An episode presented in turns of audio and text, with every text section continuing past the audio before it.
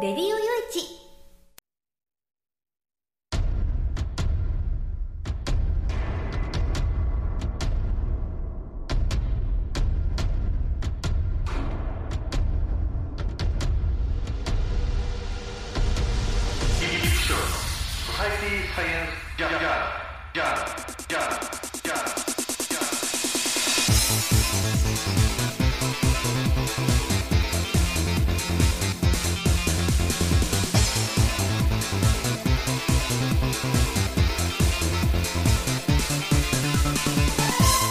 皆さんハローじゃ。ご機嫌いかがですか、えー、ソサイティサイエンスジャーナル第563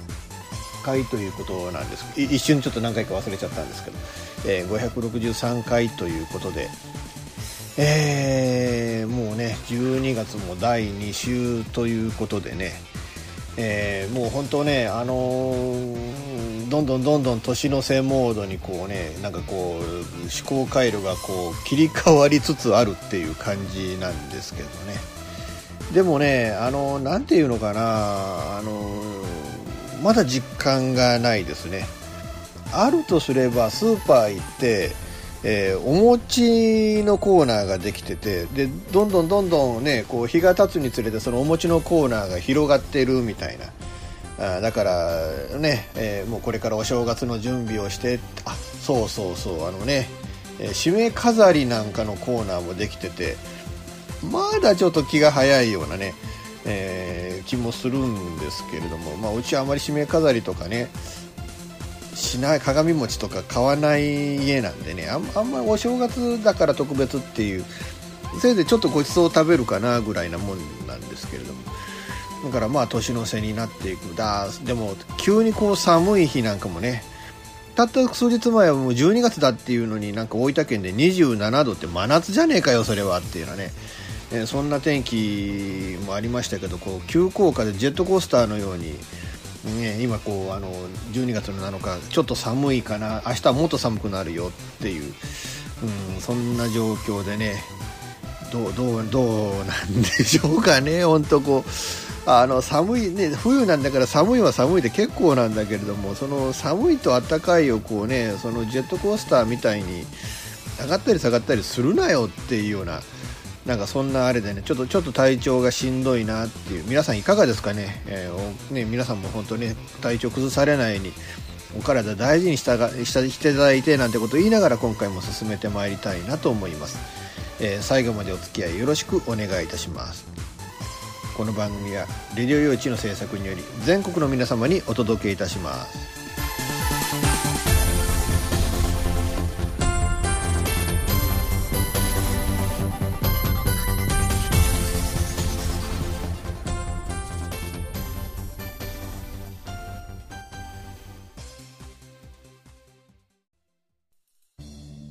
FM 玉川をキーステーションに全国ネットでお送りする FM ミッドナイトハイウェイサタデースペシャルマイフレンド様のハイパーウィークエンドでは身の回りの出来事や1週間のニュースの中から話題を拾って毎週1時間お送りしております。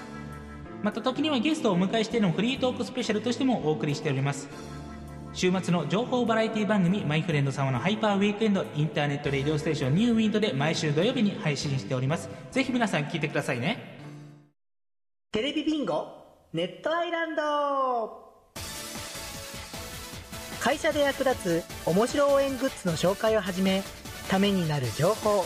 ミュージシャンの生出演など映像でお届けする30分の生放送。テレビビンゴネットアイランドは毎週水曜日19時30分から20時。テレビビンゴで放送中です。スタジオジュノンからのお知らせです。ああのやああのさチョイスラジオの説明するんだけどもチョイスラジオの説明をするんですけど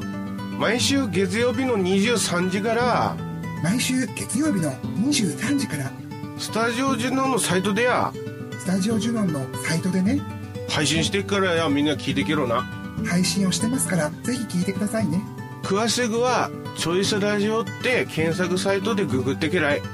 詳しくは検索サイトで「チョイスラジオ」で検索してね。ね待ってっからや来てけらい。じゃあ待ってるからね。来てね。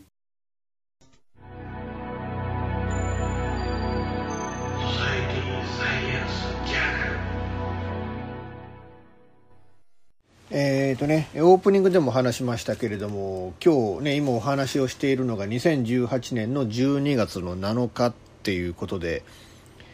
えーこの、ね、収録日からすると昨日の12月の6日。皆さんねどまあなんかこかなり多くの方が弱ったな困ったなっていうことになったんじゃないんですかね。っていうのが、まあソフトバンクショックっていうか、えーもうね、えー全然そのソフトバンクの電話がつながらない、えーネットもつながらないっていうことでね。あのーまあ携帯がもう全部通信網が落ちちゃったっていうわけなんですよね。でねまあ携帯だけでよかったなとはならなかったみたいでね、うん、あの最近ねあのおうち電話なんとかなんかそんなサービスかなんかですかね。要はあの基地局のなんかセットボックスをあの置いてでそこへ電話機をつないでで今まで通りのあの06とか03とか、まあ、岡山県茨城だったら0866とかなんかそういう今までの固定電話の番号で、えーそのまんま回線を引き込まなくても使える、えーセットボックスみたいなのがあるんですよね。でそれどういうものものなんですかってこの間ちょっとソフトバンクの方で聞いたんですけれども要はソフトバンクの携帯回線網で電波を受けてでそこにあの固定電話の電話機をつないで話すと。だから固定電話機の番、ね、固定電話機で固定電話の番号なんだけれどもシステムは携帯網を使うっていうのでそれをね電話も全部落ちちゃったみたいな。なんかそんな感じだったらしいんですけど原因がなんかエリクソンのなんかそのシステム、えーを使ってたためであると。でそのエリクソンのシステムを使っている携帯電話会社全世界で11カ国で同じように同時に電話回線が落ちちゃったっていう、うん、これ世界的な規模だったんですよね。だからこう必ずしもそこれソフトバンクの責任なんだけどソフトバンクだけの責任じゃないってもっと大きな責任がエリクソンにあったっていうのでね。うーんもうななんて事態を起こしてくれたんだエリクソンはっていうね。ちょうどね僕もこの時間ちょうど今日、えー昨日の午後1時30分頃ある女の子から電話かかってきててでまあいろいろと愚痴やら状況やら近況やらいろいろその女の子からの話を聞いてたんですよね。うんいやそうなんだって言ってた時にプツンといきなり電話回線が切れて。であれやと思ってリダイヤルしても繋がらなくて。であれはと思ってでしょうがねえなと思ってでもなんかおかしいんですよ。あの繋がらないのが一切そのなんていうのかなその電話機が相手をつなげようとしてるみたいなその形跡みたいなのが一切なくてね。これ何なんだろうかなと思う。それでちょっとあの自宅の電話番号ね自宅の固定に電話をかけてみても同じ症状で。あらこれあのどうも電話回線網自体がなんかおかしくなってると思って。そしたらねあのまあその女の子から LINE が飛んできて、まあ、あちらの女の子も家のね w i f i がつながってたみたいででそれでこう LINE が飛んできて見てみるとうんソフトバンクのその障害情報が載っててああ落ちてんだ今。でもなんかねその1時半から6時4分っていう発表でしたけれどもかなり長かったですよね。だからちょっとあこれはで電話ねどこにもこれも電話できないなと思って、まあ、ちょっと寒くなってきたからちょっとホームセンターに灯油買いに行ったりだとかついでにスーパー寄って帰ったりだとかって、まあ、あちゃこちゃ寄って帰ってきてたんですけれども。でスーパーでレジに並んでる時にふっと携帯見たら完全にね、えー県外って文字が出ててなんかこの県外っていう文字久しぶりに見たなと思ってね。昔ねこの今僕が住んでるこの岡山県茨城市のこのね上水町っていうそのところはあのソフトバンクが県外になってた時代があったんですよ。もうもう10年どころじゃ1 5 6年ぐらい前かな。うん、でまあその頃は僕ももうだからソフトバンクじゃなくしに au 使ってたんですけれども、えー、だからソフトバンク使うようになったのはいわゆるホワイトフォンの時代になってでまあ友達連中がそのただで電話をするために、まあ、いわゆるホワイトこう、ね、ホワイトフォンにするために、うんまあ、ソフトバンクにしたと。で周りの友達がそれでソフトバンク多かったのででそういう友達と話すために2台持ちになってソフトバンクを持つようになったっていうね。そこからの僕はソフトバンクユーザーだったんですけどでも家その頃まだあの部屋を選んでねえー、もうあのこの部屋からはつながるけどこの部屋に行くと県外なんだみたいなのがあってなかなかね、うん、あの、まあ、まあ、その頃もうちょっと厄介なキャリアではあったんですけど、まあ、そのうち近くにソフトバンクの鉄塔が立って、えなんとかね、どの部屋からもつながるみたいな状況にはなったんですけども、それ以来かな、県外っていうのをこうね、まじまじと自宅で見たのはっていうね、うん、感じだったんですけれども、でも本当ね、あのー、まあ、世界的にこのね、エリクソンのその、危機でこういう事態が起きたっていうのがあまりにもタイムリーに皮肉にもっていう感じでね、今実はその通信業界の間では、あファーウェイっていう中国の会社のね、えー、こうあのシェアが急速に高まってきてて、で特にアメリカ、ね、トランプ大統領はそのファーウェイの製品に対してこれねあの盗聴の機能なんかをシステムの中に仕込まれているんじゃないか。安全保障上このファーウェイのその製品を利用するっていうのは良くないと、だからあの使うなっていうね、えー、でまああの日本もそれを受けてなんか政府機関でファーウェイの製品は排除するみたいな。なんかそういう流れが出来上がったところでこれですからね。うん、なんかファーウェイ副社長がなんかカナダで身柄拘束されていて、それもなんかアメリカからの要請でカナダ当局が、え捕まえちゃったっていうようなね。なんかそんな話もあって、だからなんかこうね、その、いわゆる外交上の問題にすらなるような、それでそこで、じゃあファーウェイを製品を使うのをやめましょうと。うん。でじゃあどこを使うんですかってなるとじゃあ第2の選択肢としてあるのはエリクソンじゃないかっていう、えー、そういうことでエリクソンという企業への期待が今一番こう高まってたこの瞬間だったっていうのがね。まあなんていうのかな。もうまあある意味ファーウェイエリクソンに次ぐ第3のメーカーがここで躍進する大きなチャンスを得たとも言えるのかもわかんないですけどね。もともとエリクソンなんかこういうね、あの交換機なんかの分野のシェアっていうの40%を超えていたなんて話もあって、それがまあファーウェイのと、ね、台頭とともにどんどんどんどんシェアを落としていて、現在は30%、もしかしたらその30を切るんじゃないかなみたいなね。うーん、だからこれでファーウェイから市場を再度奪って、もうね、再度躍進っていうのが、これで期待できなくなったんで、下手するとこの30%すら、次世代では維持することがもうもうこれでできないんでしょうね、こんな大きな事故に,、ね、事故になっちゃうっていうのがね。っていうのが本当ね、うん、まあ、なんていうのか、大きなこうね、えー、タイミングを逸しちゃったなっていうふうにも思うんですけれども、本当だから僕もこ,、ね、この度は困りましたね。えー、外先でね、あの、何にもできないっていうね、本当こう何にもできないっていうのが、まあこれほどまでに、えー、しんどいことかと、あいうのがね、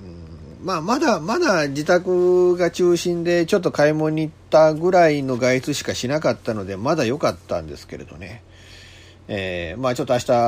もう一回ちょっと岡山にね行ってちょっと取材してこようと思う案件があって、うん、出かけるつもりではいるんですけれどもそれなんかもねこりゃそんな時にこんなことになったら本当ねえらいことだなっていう、えー、なんかそんな感じがした一件だったんですけれども。まあねあの今本当あのね携帯電話がないと特にスマホがないと知らないところにも行けないみたいなね。昔ならこうね事前にこう、あのー地図を広げてあここだなっていうふうに、えーまあ、思ってでそこへ向かって、まあ、まあ地図をこう持ちながら行くとかね、えーまあ、僕今でもねそんなことはやることはあるんですけどね、えーどこの家かなって見ながら、ね、地図を見ながら行くとかね、えーあるんですけどでも印刷した地図を見ながら行くよりはやっぱりスマホを見ていく方が今ねあのその方がやっぱり多いかな。だから特に観光旅行なんかで行かれた方っていうのかねそれとか誰かと待ち合わせとかっていうのは本当あの被害を受けた方も多いんじゃないかなと思うんですけれどもまあソフトバンクに今後こういうことにならないようにっていうのがそのねこのねなんか危機の不具合でっていうでその全国ねあの全世界で同時にね起きたみたいな障害だとなかなかこうソフトバンクに今後こんなことがないようにっていうのも難しいことなのかなと。で、同じようにね、機器の障害だったってなると、これドコモや au でも起こりうることだし、場合によったらそれが複数のキャリアで同時に起こるっていうこともあるかもしれない。今後も起こりうることだと思った方がいいんでしょうね。同時にやっぱりこう、一つのメーカーでね、えーっていう、あの、なるとこうなっちゃうわけだから、そのためのバックアップっていうのも、ちょっとキャリアさんには考えてもらわなきゃいけないことなのかなとも、えーまあ思うわけですけれども、えーまあ本当ね、これ自分、僕自身もちょっと、その中に、えええーしかも電話かけてる最中にこういうことが起きちゃったっていうので、本当うん、まあ、あの、僕自身もちょっと困ったことになったなと。で、何人かの女の子、ね、ソフトバンクを使ってる女の子からも LINE が後々飛んできて、吉岡さんのところも、あの、電話、もう落ちてますか？みたいなのがね、来てましたけれども。えー場合によったらね、まあそれはあのね、ソフトバンクのシステムを使ってる固定電話も落ちたっていうことは、だからこれ下手すると、ね、今度どっかで同じようなことが起きた時には固定電話も一斉になんてこともあり得るかもしれない。ましてちょうどね、うち昨日電話線、ね、ちょ注文してた電話線が届いて、で、まあ、15メートルほどの長さなんですけど、それでやっとこうね、あのソフトバンクの BB ユニットから、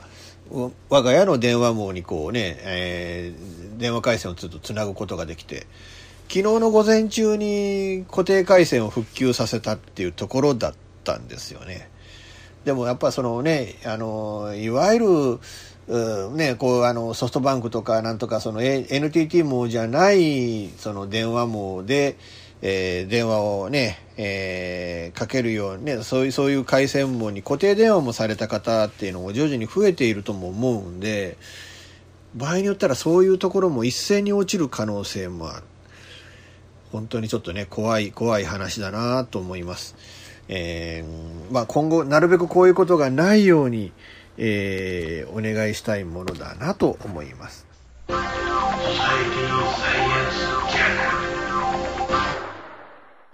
現金でマンションを買うのが夢なんですよ。あ、丸腰だったら一番いいな。そう、まあ無理だと思う。幸せな家庭を作るのと。留学したいんですけど心理学の方を勉強したいなと思っていて、で、あの、マンション建てて一番上に住むっていうのが理想かな。あなたの夢を応援しています。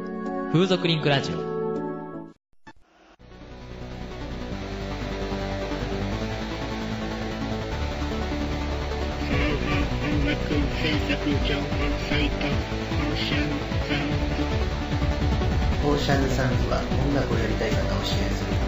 情報サイトです。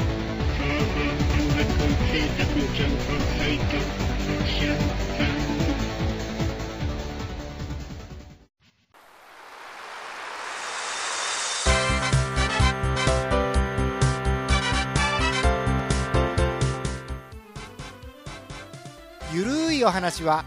フェアリーテールが気が向いた時に更新する、えーその時興味があるものゲームの話自転車のお話まあ社会状況のお話そういうものを題材に、えーゆるくゆるく語る番組です。ぜひ皆さん聞いてね。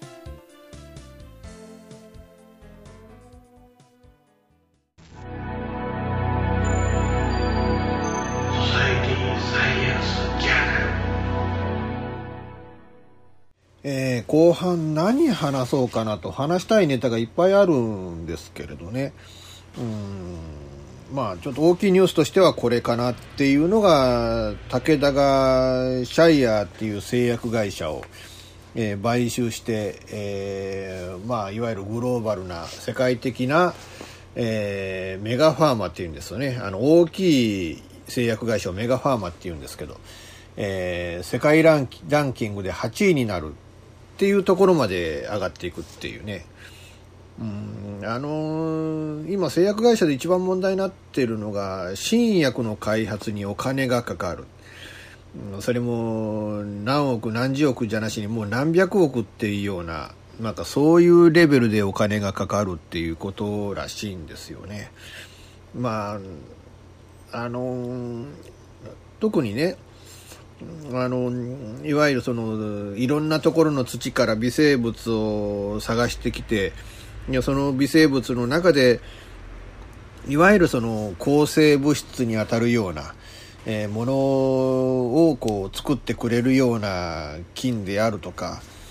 あるいはそのなんかね、えー、その成分で、えーと特にやっぱ植物などなどでその成分でどういう病気に効果があるようなものを作るとかあるいは遺伝子組み換えみたいなものを使って、えー、何かを生成するとかあるいはその遺伝子組み換えした細胞自体を体に戻してやることによって症状を改善するとか場合によったらその、ね、心臓の筋肉を再生させるみたいなそんなところまで、えー、いろんな研究ね、えー、とかそういうねあの新薬とかさまざまなものがこう開発をされていってる。特にこの5年10年の医学の進歩っていうのはもう本当今まで我々がこう想像したことすらないようなところまで行ってるっていうね。まあそれそれこそ山中先生の iP 細胞なんかもその一つなんでしょうけれども。だからそれの、まあ、研究者はね、やっぱりノーベル賞だとかなんとかっていう時に、こう、スポットがね、浴びて、うん、我々も注目するんですけれども、実はそのね、えー、開発された新薬、あるいはその、研究されているもの、それをいかに製品化していくかっていう、まあ、主役って言えるのは製薬会社であって、で、その製薬会社が、責任を持ってユーザーに対して、えー、こうね、あの、今まで治らなかった病気を治すために、じゃあどうしたらいいのかっていうね、その責任を果たす、えー、っていうことが重要なんだっていうことらしいんですよね。で、そのためには、まあ、あいかに企業を大きくして、その開発資金を脆弱、ね、贅沢にこう蓄えてっていうね、うん、っていうことができるような企業にならなきゃいけないっていうのが、まあ、今回のね、その武田のシャイや買収劇の中、ね、買収劇に見える、見え、見えて取れるっていうことなんですよね。で、なんとこの金額が7兆円っていうね、なんでもその来年の1月8日、ね、2019年1月8日にもその買収が完了するっていうこと。で、そのためにね、えー、まあ、あ議決すると武田薬品の中で議決するっていう株主総会が12月5日にあったっていうことなんですけれども、えー、これね創業家が大反対してたんですよね。でもう委任状のねえー、くれみたいなことでなんかこう結構株主の間でも意見が分かれててうんでもやっぱりこう機関投資家ね、えー、ファンドであるとか機関投資家であるとかそういうところがどう動くかっていうのがこの買収劇が成立するかどうかの、うんまあ、見極める点だったんですけどおおむねほとんどのその機関投資家は賛成に回ったようですね。えー、行使された議決権のうちの88%以上が賛成に回ったっていう、えー、ことで結局その創業家一波以外にはこうね、えー、反対に回るあるいは棄権するっていうことにならなかったっていうことなんですよね。うんえーまあ、シャイアっていうね、その企業の特徴としては、まあ、会社の規模としてはほぼ売上やらなんやらね、資本金やら、そんなに武田と変わらない企業なんですけども、収益性がでかいと。要は、まあ、新薬の開発に対しての、その、まあ、効率がいいっていうのか、そういう有効な新薬を持っている。で、それで現金化、収益の現金化がしやすいっていうことで、なんかこうね、えー、武田と全然違うあの収益性があるっていうことでそう考えるとあの買ったこの金融商品を買ったような感覚でこのシャイアっていう、えー、まあまあシャイア株っていうのも言うんですかねなんかそれを思うと考えるとなんか6%以上のなんか利回りが期待できるっていうことらしいんですよね。で今このね、えー、状況下で、まあ、今株価がだいぶ上がってはいますけれども5%以上の利回りが期待できる企業なんていうのはそうないと思うべきだっていうことらしいんですよねこの金融商品の方の考え方っていうのが、まあ、いろんなあのテレビやらなんやらでねうんあの専門家の方の話を聞いてみても、まあ、あの金融商品としてのこのシャイアーは悪いものではないとだからまあ、あの、冒険として買うのはありだろう、みたいな話ではあったんですけれども、でもやっぱり日本人の感覚として7兆円も出す、それなんやねんと。その7兆円のうちかなりの部分が、まあ、増資、ね、武田株を増資します。で、その増資した株を、シャイアーの株主に交換しますっていう、いわゆる株主、株式交換方式での買収だっていうことなんですけれどね。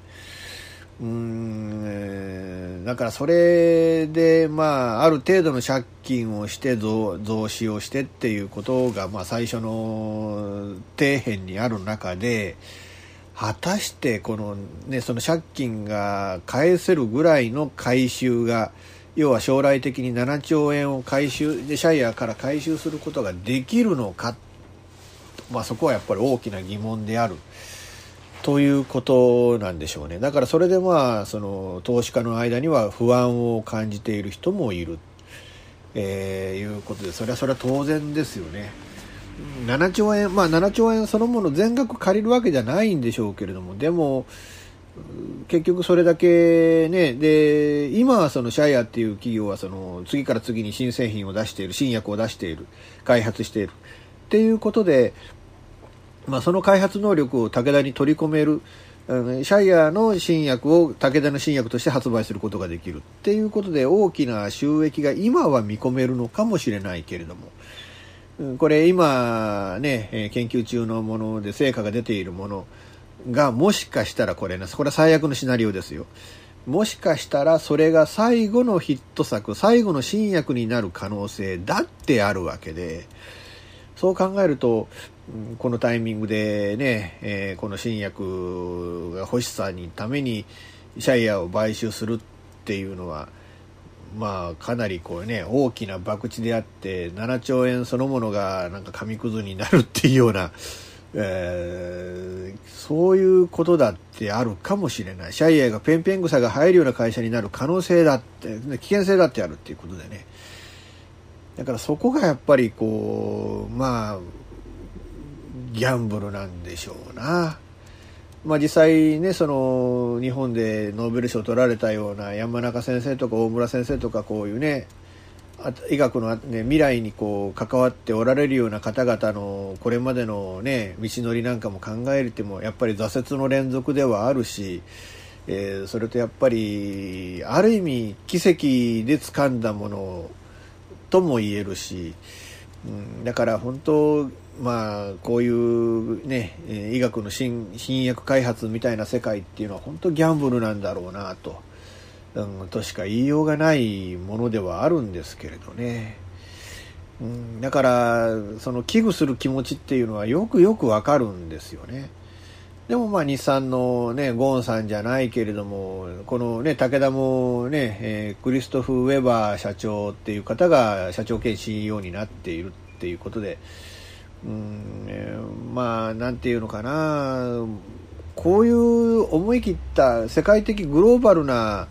えー、立場でね、にこの会社をするために、えー、こういう買収劇をやる博打をやるっていうのはやっぱりこう日本人の感覚ではなくて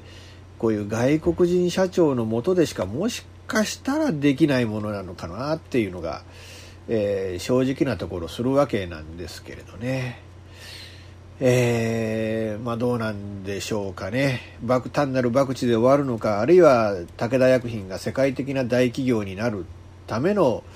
うん、まあその一歩になっていくのか。まああのやっぱり日本国内にね難病で苦しんでおられる方々っていうのはいっぱいいるわけでで難病とは言えなくても、まあ、がとりあえずがんで苦しんでいる方心筋梗塞や脳卒中とかで苦しんでおられる方あるいはその予備軍として高血圧やら、えー、高血糖やらあいろいろ持っておられてなかなか治療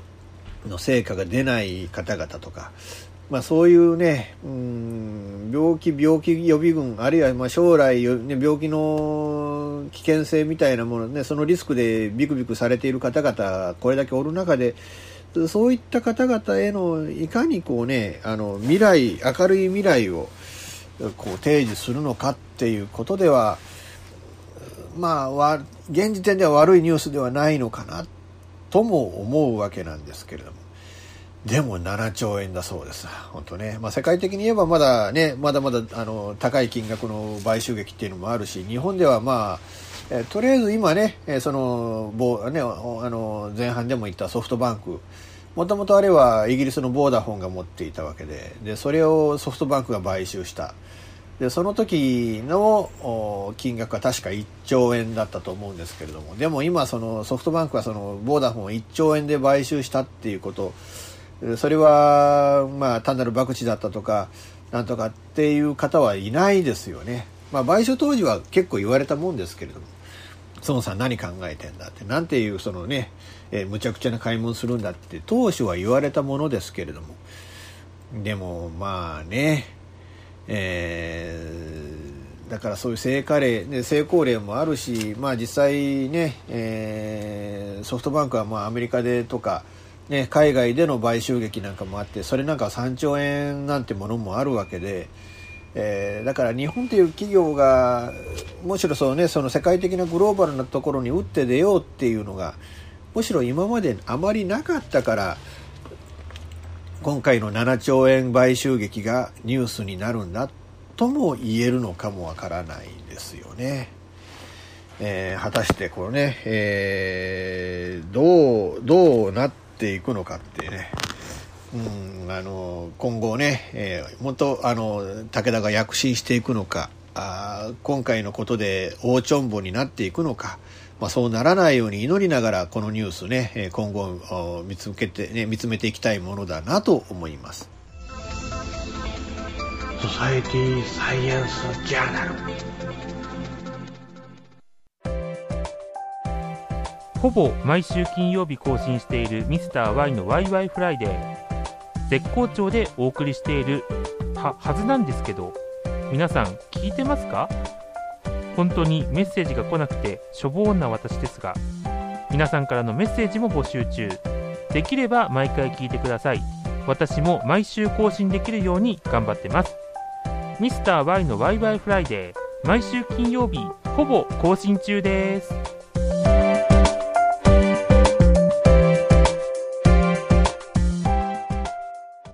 っ、と、ごめんなさい。今までね、この後半言ってたニュースのちょっと補足訂正なんですけれども、えー、このね、武田、このシャイアの株式3兆円の現金と4兆円相当の、えー、新株の発行だそうです。えー、新株の数は、えー、約7.8億株、7億8000万株。えー、ただこれね、現在の発行済み株数も同じぐらい。だから株式ね、新規株を今の、えー、現在の発行済みの株とほぼ同じ株を、ね、発行して、だから発行済み、発行株式数がこれ倍になるっていう、まあまあ、結構それもむちゃくちゃなんじゃないかなとも思うんですけれども。えー、まあいうことでね、えー、まあまあこれのニュースはまあそれくらいで、あとね、本当今回お話ししたいなと思ったのが、あの、あハロウィンですよ。ね、えー、ハオリンで、いやいや、ハオリンで、ハロウィンで、あの、軽トラをね、ひっくり返した連中、捕まりましたよね。あの、何でも、えー、いわゆるその時のニュース映像だとか、周辺の防犯カメラの映像とか、そういう映像をこう追いかけていって、で、そこからその周辺とか、あるいはその駅、隣駅とかね、別の駅とか、いろいろそういう映像をこう追跡していくことによって、あ、これどこの誰だっていうのを特定したっていう。すごいですよね、本当そういう技術っていうのはね。あのー、まあ、あらゆるところに今、それの防犯映像、ね、防犯カメラの映像があるっていうのが、まあ、今回ね、うん、のことでね、えー、まあこう、あの、まあ実際、以前にもね、あの通り魔的なある殺人事件があって、で、もう、あの、このニュースはもう本当ね、どこの誰かわからないっていうかにね、だからこれ捕まらないだろうなと思ってたニュースがどうも防犯映像をどんどんどんどん追いかけていくうちに、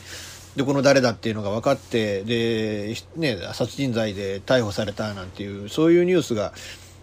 それもなんか、この、このなんか渋谷の周辺の事件だったような気がするんですけれどね。なんかそういうのも過去にもあったので、だから本当、あの、悪いことはできねえなっていうね。えー、だから本当、なんか今後そういうのがこう徹底周知されれば、うん、あの、本当悪いことはね、あの、ししなく、する人間が減っていくんじゃないかなと。あのいうふうにこうね犯罪抑止の力にはなるんじゃないかなというふうにも思いますよね。えー、まあ、そうあってほしいとも思うし。うんまあ、あの防犯カメラ云々に関してはね、まあ、ちょちょっと言いたいことネタみたいなのもあるんですけど、まあ、それはちょっと時期がちょっと今じゃないかなとも思うんで、まあ、そのうちもしかしたらこの番組じゃなしにね、あの、何らかのどっかの原稿かなんかで書くことになるかもしれないですけど。えー、が一つと、あとはね、えー、高輪ゲートウェイ駅ですよ。僕は、まあ僕はてっちゃんなんでね、えー、鉄道ファンなんで、で、その品川とたね、えー、田町の間にどういうね、駅ができるのか。まあ今ね、それ、あの、操船場跡が、操船場じゃないのかな？なんかね、車両基地か。車両基地の跡が今、いろいろね、新しい駅になるために整備されてますけれども。でも、なんていうのかな、品川駅から700メートルしか離れてないっていうね、駅いるのかなっていう。だって僕の家って最寄り駅から1.2、3キロ離れてますからね。片道15分ぐらいかけて、えー、歩いて行ってますけれどね、そのどっか行く時にはね。から、果たしてそ、でもそんな距離でも駅がいるんだっていう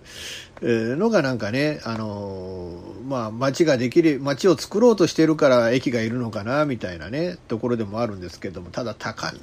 ね、あの辺高輪だから高輪でいいじゃんって僕なんかは思うんですけれどね、うん、あの、ねまあゲートウェイ、まあむっちゃけ昔その品川塾があったと。えー、いうことで、ね、品川宿がまあ江戸の入り口だった。だからゲートウェイ門なんでしょうな。っていうイメージなのかなとも思うけれども、まあ近くに泉岳寺があるんだから泉岳寺駅でもいいだろうし、ね、あの辺高輪なんだから高輪でもいいと僕は思うんですけど、です一番多かったのならね。でも案外面白いのはと思ったのは、芝浜っていう駅のね、候補があったっていう。芝浜っていうとこれはもう江戸落語の結構ね、えー、定番の古典ネタですよね。うん、だから僕は芝浜とかね、あるいはその東芝のできたところみたいなので、芝浜、芝浜で芝浦とかね、そういう名前も僕はありで良かったんじゃないかなっていう、特に芝浜は情緒があって、あのね、江戸落語からこう駅名ができるって素敵じゃないですか。その、それこそ日本の文化の発信になるじゃないですか。高輪ゲートウェイでちょっと日本文化の発信にはならないんでね。だからちょっと皆さん、あの、かなり評判、あんまり良くないですよね。今からでも芝浜駅に変えてくんねえかなっていうのはね。うん、なんかそう僕なんかは思えてしまうんですけれどね。うん。あね。だからまああの、まあ、ぜひねあの YouTube かなんかで皆さん芝浜のね落語を聞いていただくとかね。あと林家太平師匠が昔芝浜ゆらゆらっていうなんか曲出してましてねあの音楽をね。えー、なんかそそんなのもちょっとぜひ皆さん YouTube で聞いていただいてそういう江戸落語の世界にも触れていただくいい機会にしていただきたいなと、えーまあ、僕も結構寄席とかねそういうのはあのねあの落語とか聞くんですけれど、えー、ねまあいう感じでちょっとお話をしとこうかなとあともう一つね、えー、2日続けて新駅の駅名発表だったんですけれども東京メトロの方は日比谷線で虎ノ門ヒルズ駅って、こちらは評判いいですよね。まあそれはそうですわな。あ虎ノ門ヒルズに虎ノ門ヒルズ駅ができるわけだから、うん、これこそ本当に、あね、ど、どこにあるんだ？それは虎ノ門ヒルズ駅だから虎ノ門ヒルズにあるんだよって、こんなわかりやすいことはないんで。えー、なんか20年に暫定開業、22年に正式ね、開業ということらしいんですけれども。こちらは本当ね、えー、皆さんから、ね、もう、もう、あの、こんな分かりやすい駅はないと、ちょっと評判がいいなっていうところらしいんですけれども。あと鉄道というとね、えー、山手線の自動運転の実験がなんか年末年始に行われるっていう。運転手が乗らずに、えー、完全に自動運転で、えー、その終電後に電車を一周させるということらしいんですけれども。あのまあ、昔ね、その ATC とか CTC とか、いわゆるその信号を自動で変えるとか、あね、ATO っていうのが、地下鉄の一部路線とかね、あとほら、あの新交通システムみたいなね、えー、なんかはその運転手が乗らなくても動くみたいな、そういうシステムをこう構築はして実用化されてますけれども、いわゆる既存の鉄道網で、えー、特に JR の路線でそういう自動運転っていうのは今までなかったので、えー、もう本当それがね実現すればっていうところなんでしょうけれども。どうどうなんですかね、うん、まあ満員運転の時なんてしょっちゅうね服や腕が挟まってドア開け直してでそれでどんどんどんどん電車が遅れていくっていうことになりますからそういうのを検知してえー、行くっていうのも大事なので正直僕は山手線ってあまり自動運転結局は運転手乗らなくても車掌がいるじゃんっていうことになるんじゃねえかなっていうね、えー、そんな感じはするし、まあ、時間帯によっては無理で時間帯によってはやるっていうことそういう選択肢もあるのかなとも思いますけれども。まああのね、えー、ただ思うのは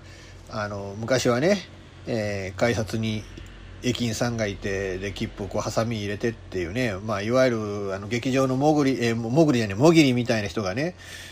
えー、JR とか、まあ、そういう鉄道会社にもいたわけでで自動開発によってそういう人たちの職も奪われていったと。で今回その、ねまあ、確かに運転手1人を要請するって言ったら何十万お金かかるんだっていうのも分かるんですけれどもでもねこういう自動化によってそういう運転手の職場も奪われていく。あのどんどんなくなっていく職業ってっていうのがねあの今後これぐらいあるんだっていう話が、まあ、それがまたどんどん増えていくんでしょうけれども決してそれが本当に人々を幸せにすることにつながるのかどうか。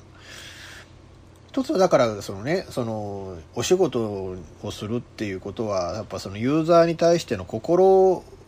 っていうものが僕はあるような気がするんですけれどその自動化によってどんどんその心っていう部分がなくなってくるっていうのがちょっと怖いなって僕は思う部分だったりとかね。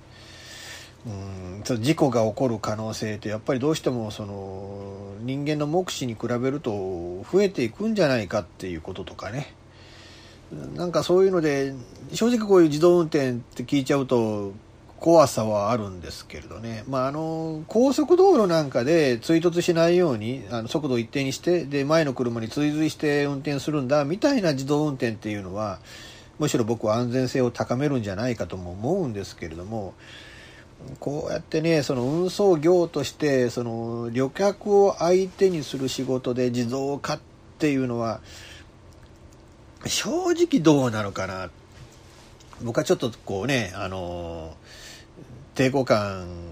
を感じてならないんですけれども。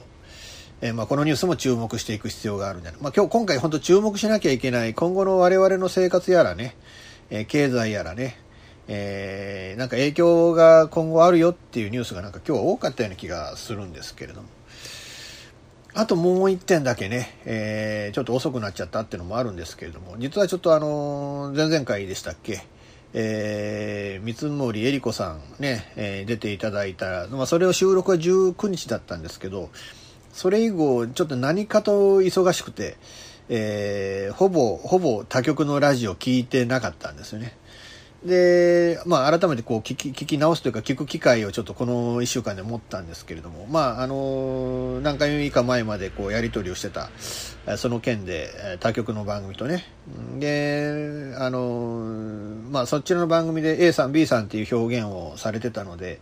えー、僕はあえて C さん、そちらの方を C さんという表現をしようと思うんですけれども、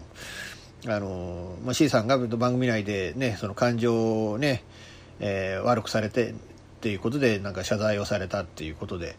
僕もまあそれはね、あの別にあのその方に対して対はない恨みも何もないどころかお世話になってるし、